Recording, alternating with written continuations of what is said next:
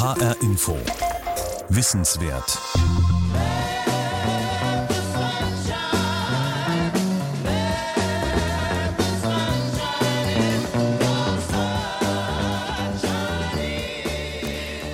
Wenn wir jetzt mit dem Musikjournalisten Klaus Walter auf einige wenige Tage im Oktober 1967 blicken, dann geht es nicht nur um den Vietnamkrieg und den phänomenalen Erfolg des Antikriegsmusicals Hair. Es geht zum Beispiel auch um die Ermordung Che Guevaras und die Verbindung von Politik und Pop. Und es geht um das, was sich in dieser Zeit schon verdichtet, um ein Jahr später in offenem Protest auszubrechen. Klaus Walter über den Herbst 1967, den Herbst vor der Revolte vor genau 50 Jahren.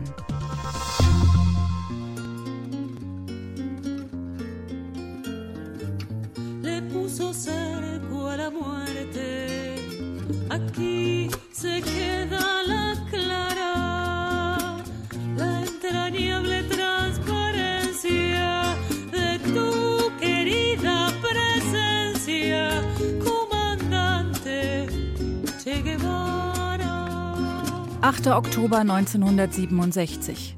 Bei einem Gefecht mit bolivianischem Militär bei La Higuera wird Kommandante Che Guevara verwundet. Einen Tag später, am 9. Oktober 1967, stirbt der Revolutionär und Guerillaführer. Die US-Zeitschrift Time zählt Che Guevara zu den 100 einflussreichsten Menschen des 20. Jahrhunderts. Kaum ein anderer Mensch wird nach seinem Tod so häufig auf Plakaten und T-Shirts abgebildet wie Che Guevara, obwohl zu seinen Lebzeiten nur wenige den Namen Che Guevara kennen. Vor allem ein bestimmtes Fotomotiv wird immer wieder verwendet. Es heißt Guerrillero Heroico, also heldenhafter Guerillero, und stammt von dem Fotografen Alberto Corda. Das Foto wird zur medialen Ikone, der heldenhafte Guerillero Che Guevara zum Pin-up der Popkultur. Ein Robin Hood des globalen Südens, der den Armen gibt, was er den Reichen nimmt. Für andere ist der tote Revolutionär Der Marlboro-Mann der Linken. so kommentiert die Berliner Tageszeitung die posthume Heldenverehrung. Eine Verehrung, die sich nach Che Guevaras gewaltsamen Tod umgehend abkoppelt vom realen Leben, ab in den Bereich des Symbolischen. Der Guerrillero Heroico wird zum Symbol der Revolte, ohne dass so ganz klar ist, wer dagegen wen oder was revoltiert. Sein Konterfei ist Sprengstoff. Schreibt der Spiegel unter der Überschrift Ikone Che Guevara. Noch im Jahr 2004 fragt der britische Observer, Just a pretty face. Ist Che nur ein schönes Gesicht? Geschadet hat es bestimmt nicht das schöne Gesicht bei der Entstehung des Mythos Che Guevara. Und wie es sich gehört für einen Mythos, hat der Guerrillero Heroico auch seine eigene Heldenhymne. Uns bleibt, was gut war und klar war, dass man bei dir immer durchsah.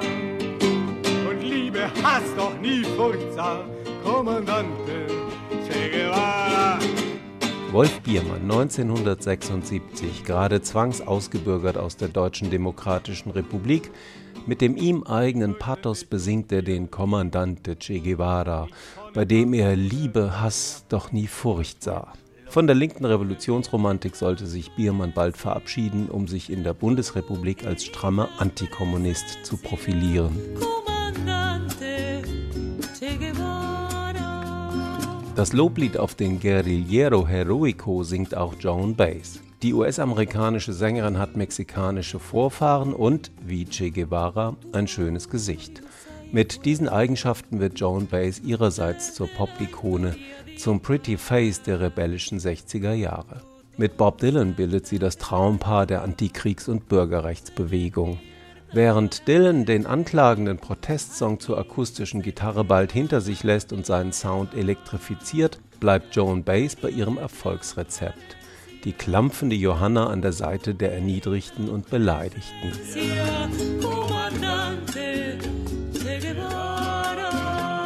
16. Oktober 1967. Eine Woche nach dem Tod von Che Guevara wird Joan Baez mit 123 weiteren Demonstranten im kalifornischen Oakland verhaftet. Sie hatten eine Einberufungsbehörde blockiert und mussten für zehn Tage in Haft. And I'm a stubborn, strict pacifist now. Sie sei eine überzeugte Pazifistin, sagt Joan Baez. Für uns Pazifisten ist es sehr ermutigend, wenn ein junger Mann Nein sagt zu Uncle Sam. Im Herbst 1967 sagen immer mehr junge Amerikaner Nein zum Ruf von Uncle Sam. Sie wollen nicht in die Schlacht ziehen. Der Protest gegen den Krieg der USA in Vietnam wird zum Hauptantrieb für die große Revolte, die 1968 weite Teile der westlichen Welt erfasst. Überdurchschnittlich viele der jungen Amerikaner, die im Vietnamkrieg eingesetzt werden, haben dunkle Haut. Der Vietnamkrieg 1965 bis 1975 wurde als der Krieg der Unterprivilegierten bekannt. Wer zumindest aus der Mittelschicht kam, hatte mehr Chancen, sich um den verpflichtenden Wehrdienst zu drücken. Proletariat und Subproletariat, wo Schwarze, Hispanics, andere nicht weiße Minoritäten und White Trash zusammengedrängt lebten, stellten den Großteil der Truppe. schreibt die Frankfurter Rundschau 2015. Zu denjenigen, die am 16. Oktober 1967 in Oakland gegen den Krieg protestieren, gehört auch ein ehemaliger Boxweltmeister. And my people, the people that I'm here representing today, the so-called Negroes, and that's all. Er sei hier, um seine Leute zu vertreten, die sogenannten Negroes. Das sagt Muhammad Ali, der bis dahin unbesiegte Weltmeister im Schwergewichtsboxen. Er hatte 1966 den Einberufungsbefehl verweigert. Warum sollte er im Krieg auf Vietnamesen schießen? Sie haben mich niemals einen Nigger genannt. Sie haben mich nicht gelüncht. Sie haben keine Hunde auf mich gehetzt. Sie haben mich nicht bestohlen. Sie haben nicht meine Mutter vergewaltigt und meinen Vater getötet. Seine Weigerung auf Vietcong zu schießen kostet Muhammad Ali den Weltmeistertitel. Man nimmt ihm die Boxlizenz und seinen Reisepass, er bleibt dreieinhalb Jahre gesperrt, von 25 bis fast 29, die besten Jahre im Leben eines Boxers. Seinem Ruhm tut es keinen Abbruch. Muhammad Ali wird, wie Che Guevara auf seine Weise, zu einer Pop-Ikone und zum Idol vieler Amerikaner, schwarzer und weißer. Und so ganz nebenbei gilt Muhammad Ali auch als Erfinder des modernen Rap. Only last week, I murdered a rock, injured a stone,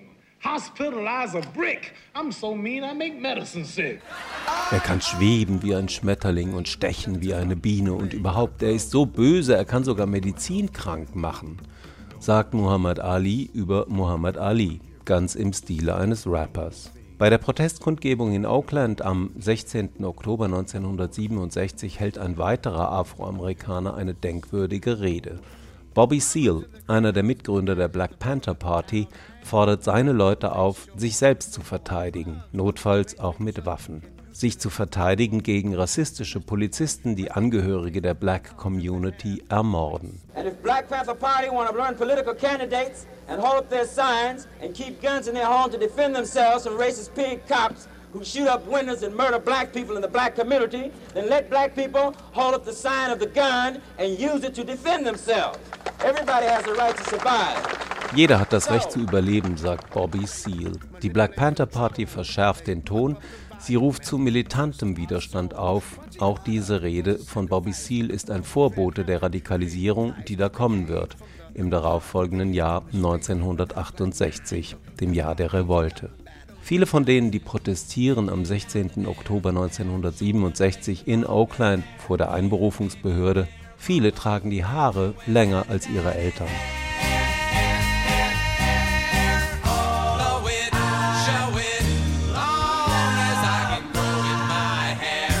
17. Oktober 1967. Im Joseph Pabst Theater im New Yorker East Village steigt die Premiere des Rockmusicals Hair. In kürzester Zeit wird die Show so populär, dass sie quasi befördert wird auf den Broadway. Dort wird Hair 1750 Mal aufgeführt. In London bringt es das Musical auf sagenhafte 1997 Vorstellungen. Der Soundtrack wirft mehrere Welthits ab, darunter den Titelsong hier in der Hitversion der Cowsills. Sie besingen die Segnungen des langen Haares an und für sich. Ich will es lang, glatt, lockig, struppig, knorrig, zottlig, verlottert, matt, ölig, fettig, schröpfend, schimmernd, strömend, flachsblond, wächsern, geknotet, gepunktet, verdreht, aufgereiht, geflochten, gepudert, geblümt und konfettit. Und auf das schöne Adjektiv konfettit reimt sich spaghettit. Mit dem Musical Hair schafft die Hippie-Kultur endgültig den Sprung von den Rändern der Gesellschaft mitten rein in den breiten Fluss, in den Mainstream, auf den Broadway. Hair bringt das Hippie-Leben so gefällig auf die Bühne, dass auch brave Bürger und kleine Spießer keine Angst mehr haben müssen. Schließlich tragen auch sie die Haare jetzt ein bisschen länger, aber gepflegt. Schließlich sind auch sie ein bisschen gegen die Rassentrennung und gegen den Vietnamkrieg. Und ein bisschen für die sexuelle Revolution. Hair ist der Soundtrack zur Liberalisierung weiter Teile der US-amerikanischen Gesellschaft, aber nicht, wie es immer wieder heißt, der Soundtrack zur Liberalisierung einer ganzen Generation. Auf jeden Gegner des Vietnamkriegs kommt ein glühender Patriot und Bellizist, ein Kriegsbefürworter und auf jede Frau, die sich auch sexuell emanzipiert, kommt eine Hausfrau der alten Schule. Der Erfolg des Musicals Hair erreicht 1968 seinen Höhepunkt und ist ein Indiz für den Zustand der USA in dieser Zeit. Wir haben es mit einem gespaltenen, polarisierten Land zu tun. Die eine Hälfte will festhalten an den alten Traditionen, an der Vorherrschaft des weißen Mannes in Gesellschaft und Familie. Die andere Hälfte begrüßt euphorisch ein neues Zeitalter, das da kommt.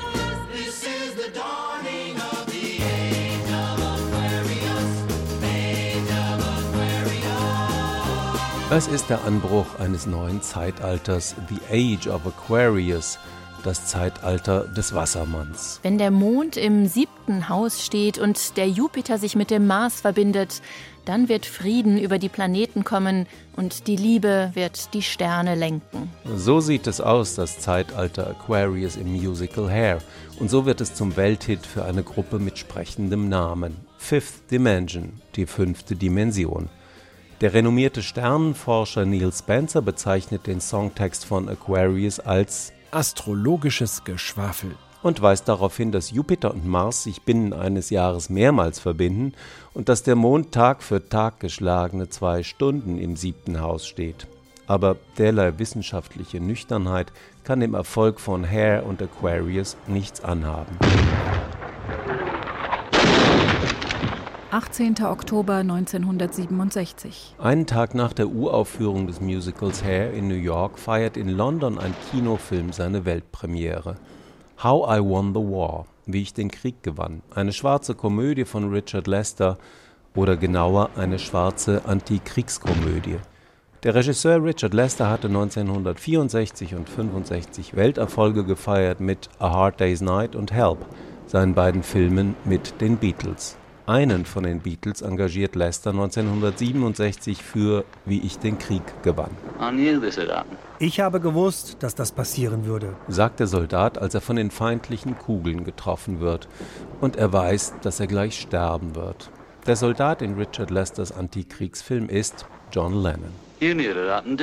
Ihr habt gewusst, dass das passieren würde sagt der Soldat zu seinen Vorgesetzten, als er getroffen wird. Und sie wissen, dass er gleich sterben wird.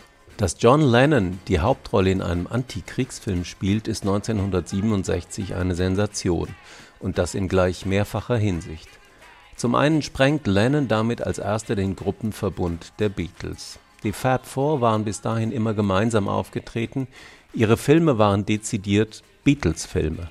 Lennons Alleingang ist ein frühes Indiz für die Entmischung der Band, die sich in den späten 60er Jahren beschleunigen sollte. Jeder einzelne Beatle entwickelt ab jetzt sein eigenes, schärferes Profil.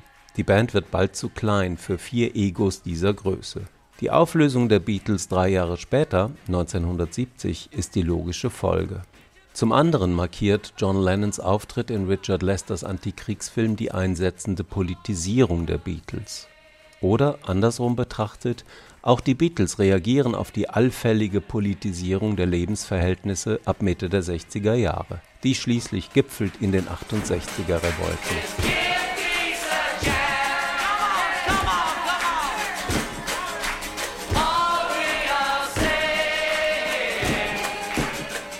Für Lennon selbst ist, wie ich den Krieg gewann, ein erster Schritt in die Richtung, die er bald einschlagen sollte. Er wird zum politischen Künstler, auch unter dem Einfluss seiner Partnerin Yoko Ono.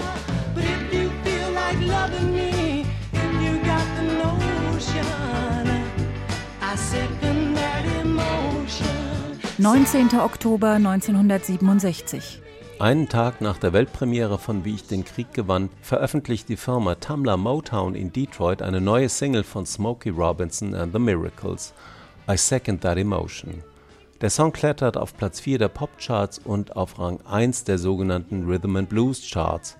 Dort platzieren sich vor allem schwarze Künstler. I Second That Emotion ist ein weiterer Meilenstein auf dem Siegeszug der Plattenfirma Tumblr Motown.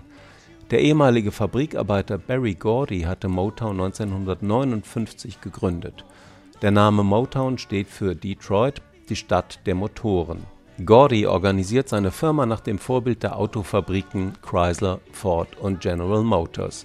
Hits am Fließband produzieren, das ist der Plan von Barry Gordy.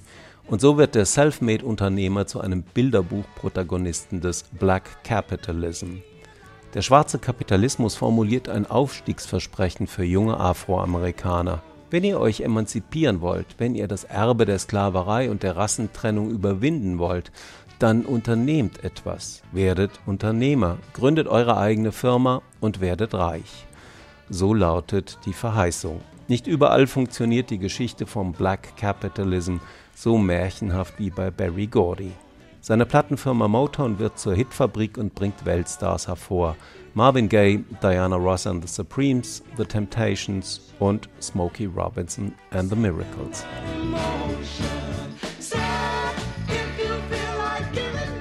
20. Oktober 1967.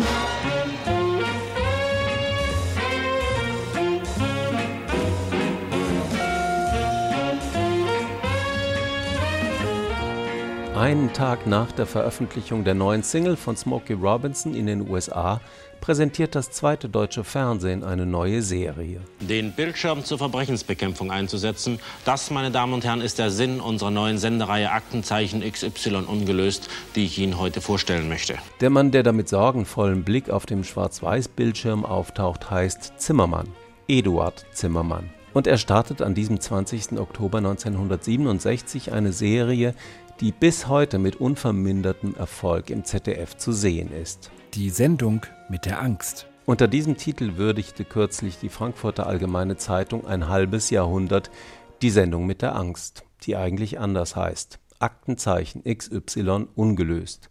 Erfunden und präsentiert von Eduard Zimmermann. Die Kriminalität wächst. Sie wächst nach neuesten Zahlen beinahe fünfmal so schnell wie unsere Bevölkerung.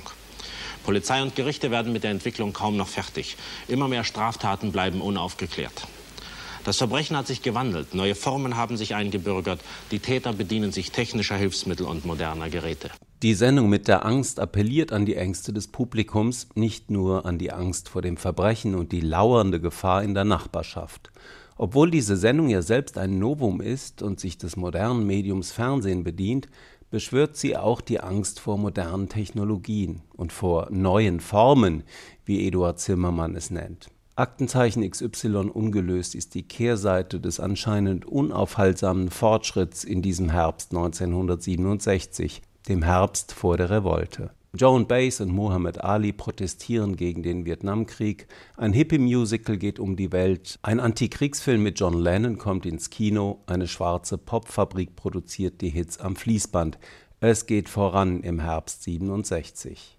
Aktenzeichen XY erinnert uns daran, dass es nicht nur vorangeht in diesem Herbst, dass es auch eine andere Bundesrepublik Deutschland gibt dass es viele Deutsche gibt, die Angst haben vor den neuen Zeiten, vor den neuen Umgangsformen, vor den neuen Moden, vor der neuen Musik, vor dem neuen überhaupt. Nicht nur in den USA ist die Gesellschaft gespalten, im Herbst 67 auch in der Bundesrepublik Deutschland. Daran erinnert die FAZ in ihrem Rückblick auf 50 Jahre Aktenzeichen XY ungelöst. Schon Ende der 60er Jahre entspann sich um die Sendung eine ideologisch aufgeladene Debatte. Medien wie Der Spiegel erkannten in der Sendung eine Treibjagd mit moralischem Alibi. Heinrich Böll sprach von einem muffigen Grusical für Spießer und Ulrike Meinhoff behauptete 1968, erst seien in Deutschland die Juden zu Sündenböcken erklärt worden, durch Aktenzeichen XY seien nun die Kriminellen an der Reihe. Für Hinweise, die zur Beantwortung der gestellten Fragen führen oder zur Festnahme der gesuchten Personen, sind Belohnungen von insgesamt 6000 Mark ausgesetzt. Am 20. Oktober 1967, als Eduard Zimmermann zum ersten Mal zur Verbrecherjagd bläst, heißt der Bundeskanzler Kurt Georg Kiesinger, einst stellvertretender Leiter der rundfunkpolitischen Abteilung im Reichsaußenministerium unter Joachim von Ribbentrop. 22 Jahre nach dem Ende des Nationalsozialismus schaffen es nicht alle ehemaligen Nazis bis in die Bundesregierung, aber viele ehemalige Nazis schaffen es in hohe Ämter in der Bundesrepublik Deutschland. Nach ihnen wird nicht gefahndet bei Eduard Zimmermann und auch diese Tatsache trägt bei zum aufgeheizten Klima im Herbst 67. Und noch ein weiterer Punkt, die Sendung Aktenzeichen XY ungelöst bedient sich moderner Technologien und wird damit extrem populär. Auf seine Weise wird Eduard Zimmermann zum Popphänomen. Den Bildschirm zur Verbrechensbekämpfung einzusetzen, das, meine Damen und Herren, ist der Sinn unserer neuen Sendereihe Aktenzeichen XY ungelöst, die ich Ihnen heute vorstellen möchte. Technologischer Fortschritt geht nicht immer einher mit gesellschaftlichem Fortschritt, eine Binsenweisheit. Und noch ein Nachtrag zu Eduard Zimmermann als Popphänomen. So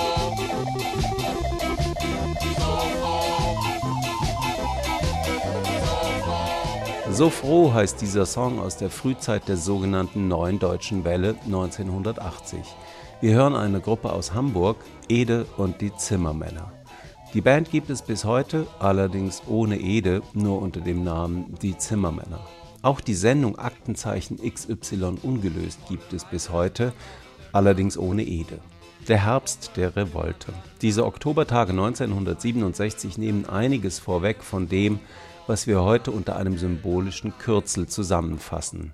68. Auf dem Weg nach 68 passiert noch mehr im Herbst vor der Revolte. 9. November 1967. Well, we're big rock singers. We got golden fingers and we're loved everywhere we go. That sounds like us. Wir sind große Rocksänger. Wir werden überall geliebt.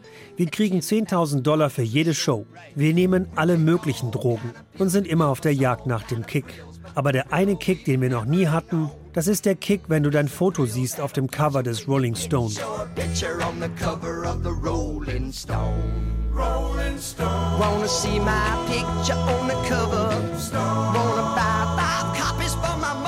Ich will mein Foto sehen auf dem Cover des Rolling Stone. Dann kaufe ich fünf Kopien für meine Mutter. Im März 1973 ist es tatsächlich soweit. Dr. Hook and the Medicine Show, die Komikerband aus New Jersey, landet auf dem Cover des Rolling Stone. Zu diesem Zeitpunkt ist der Rolling Stone längst eine Instanz auf dem amerikanischen Zeitschriftenmarkt. Gegründet wird das Magazin im Herbst vor der Revolte. Die erste Ausgabe erscheint am 9. November 1967 in der Hippie-Metropole San Francisco. Der Rolling Stone versteht sich als Sprachrohr der neuen Jugendbewegungen und Subkulturen in den USA und nicht nur dort. Auf dem Cover der ersten Ausgabe sehen wir John Lennon, allerdings nicht den Beatle John Lennon, sondern den Soldaten mit Stahlhelm und Uniform aus dem Antikriegsfilm How I Won the War. Auch der Rolling Stone hat sich längst globalisiert, inzwischen erscheint das Magazin in Dutzenden von Ländern und Sprachen, jeweils zugeschnitten auf den speziellen Markt. Von A wie Argentinien über B wie Bulgarien und C wie China bis hin zu D wie Dubai oder Deutschland.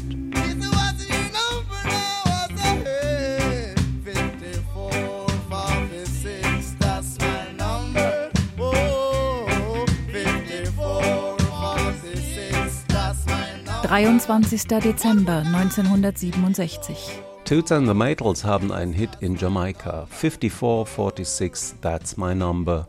Er gilt heute als erster Reggae-Song der Geschichte. Bald darauf steigt ein anderer Reggae-Musiker zum globalen Superstar auf. Bob Marley wird zur Pop-Ikone. Kein Mensch wird so oft auf Plakaten und T-Shirts abgebildet wie er. Außer vielleicht Che Guevara.